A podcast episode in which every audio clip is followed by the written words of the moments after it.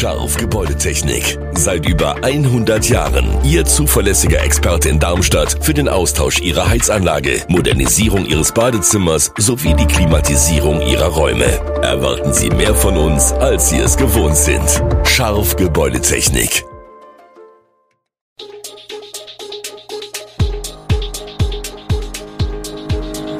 Gude, unser morgendliches News Update. Das Wichtigste aus Südhessen für Sie im Überblick. Guten Morgen aus Darmstadt an diesem 13. März. Das sind die Ergebnisse der Bürgermeisterwahlen in Südhessen. Sperrungen für Abriss der Rheinstraßenbrücke beginnen bald. OB-Wahl Darmstadt, ein Kandidat zieht überraschend zurück. Das sind die Pläne für die Sanierung der Riedbahn. Das und mehr hören Sie heute im Podcast. In sechs südhessischen Kommunen gab es am Sonntag Bürgermeisterwahlen. Der amtierende Bürgermeister von Hettenheim, Rainer Borellbach von der CDU, erzielte eine deutliche Mehrheit gegen seine beiden Konkurrenten. Er geht damit in seine bereits dritte Amtszeit. Auch der amtierende parteilose Bürgermeister von Dieburg, Frank Haus, gewann deutlich und wurde im Amt bestätigt. In Fränkisch-Krumbach hingegen gab es einen Wahlkrimi, der mit einem Paukenschlag endete. Dort gewann der SPD-Kandidat Matthias Horlacher knapp gegen seinen Konkurrenten und aktuellen Amtsinhaber Erik Engels von der CDU. In Abtsteinach trat nur die amtierende parteilose Bürgermeisterin Angelika Beckenbach zur Wahl an und wurde mit mehr als 92 Prozent der Stimmen im Amt bestätigt. In Waldmichelbach wurde der amtierende Bürgermeister und SPD-Kandidat Sascha Weber für eine weitere Amtszeit gewählt. Keinen Sieger gab es in Bischofsheim. Am 26. März gibt es dort eine Stichwahl zwischen der SPD-Kandidatin Lisa Gößwein und dem amtierenden Bürgermeister von der CDU, Ingo Kalweit. Eine knappe Woche vor der Wahl hat Michael Ziemek seine Kandidatur als Oberbürgermeisterkandidat in Darmstadt für den 19. März zurückgezogen. Die Wählergemeinschaft Darmstadt, WGD, für die der 35-Jährige antreten sollte, hat am Freitagabend auf ihrer Internetseite sowie auf der eigenen Facebook-Präsenz eine Presseerklärung sowie ein Statement CIMEX verlinkt. Stattdessen wolle der nun zurückgetretene nun Ufbasse-Kandidatin Kerstin Lau unterstützen. In einer kurzfristig veröffentlichten Stellungnahme rühmte CIMEC die klare Vision für die Stadt, die Lau habe. Zugleich hoffe er, dass sein Verzicht die Chancen der Ufbasse-Kandidatin für eine etwaige Stichwahl am 2. April erhöhe. Dem WGD-Bewerber selbst sei von Beginn der Wahlkampagne an klar gewesen, keine Chance auf eine Stichwahl zu haben. Durch seinen Rückzug wolle er ein Zeichen für die politische Kultur in Darmstadt setzen.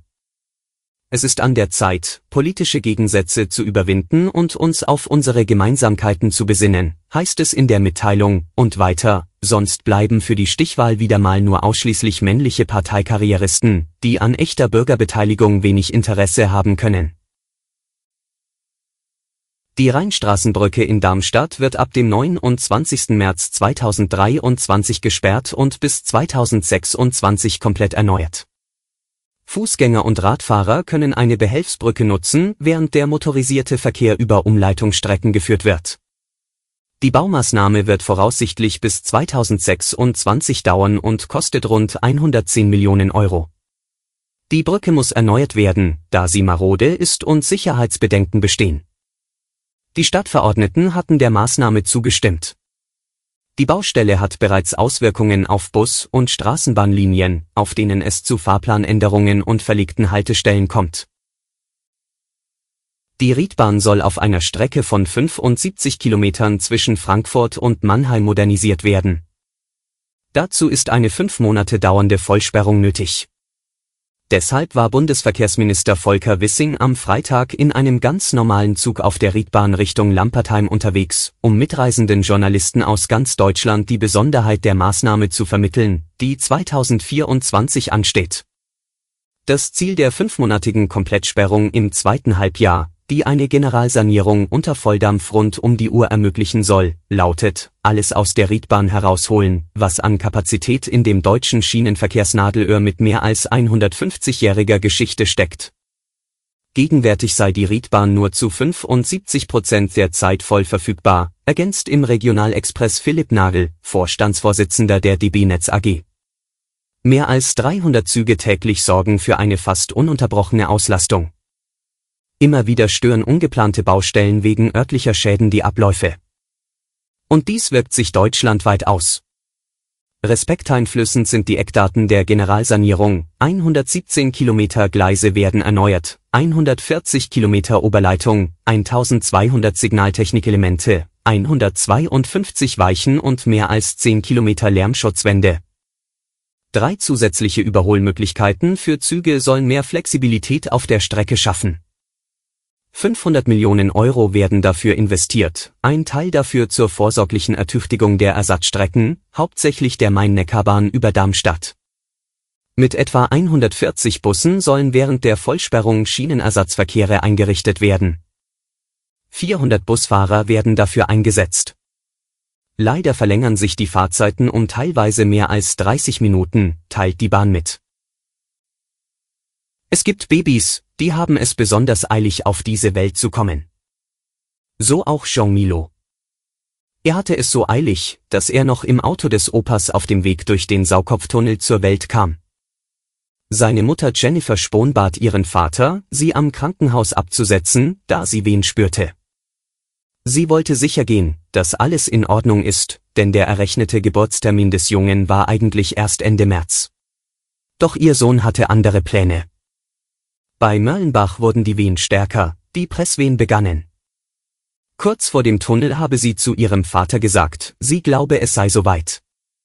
Nur kurze Zeit später, sie waren gerade in den Tunnel gefahren, erblickte das Baby nach wenigen Presswehen das Licht der Welt. Zur Nachsorge fuhren sie sofort ins Krankenhaus. Beide waren wohl auf. Doch die Frage nach dem Geburtsort blieb.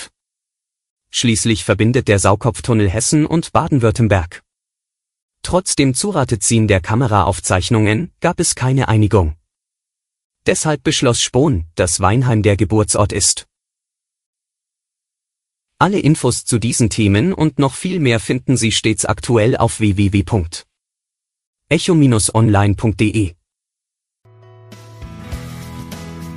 Gute Südhessen ist eine Produktion der VRM von Allgemeiner Zeitung, Wiesbadener Kurier, Echo Online und Mittelhessen.de. Redaktion und Produktion die NewsmanagerInnen der VRM. Ihr erreicht uns per Mail an audio.vrm.de.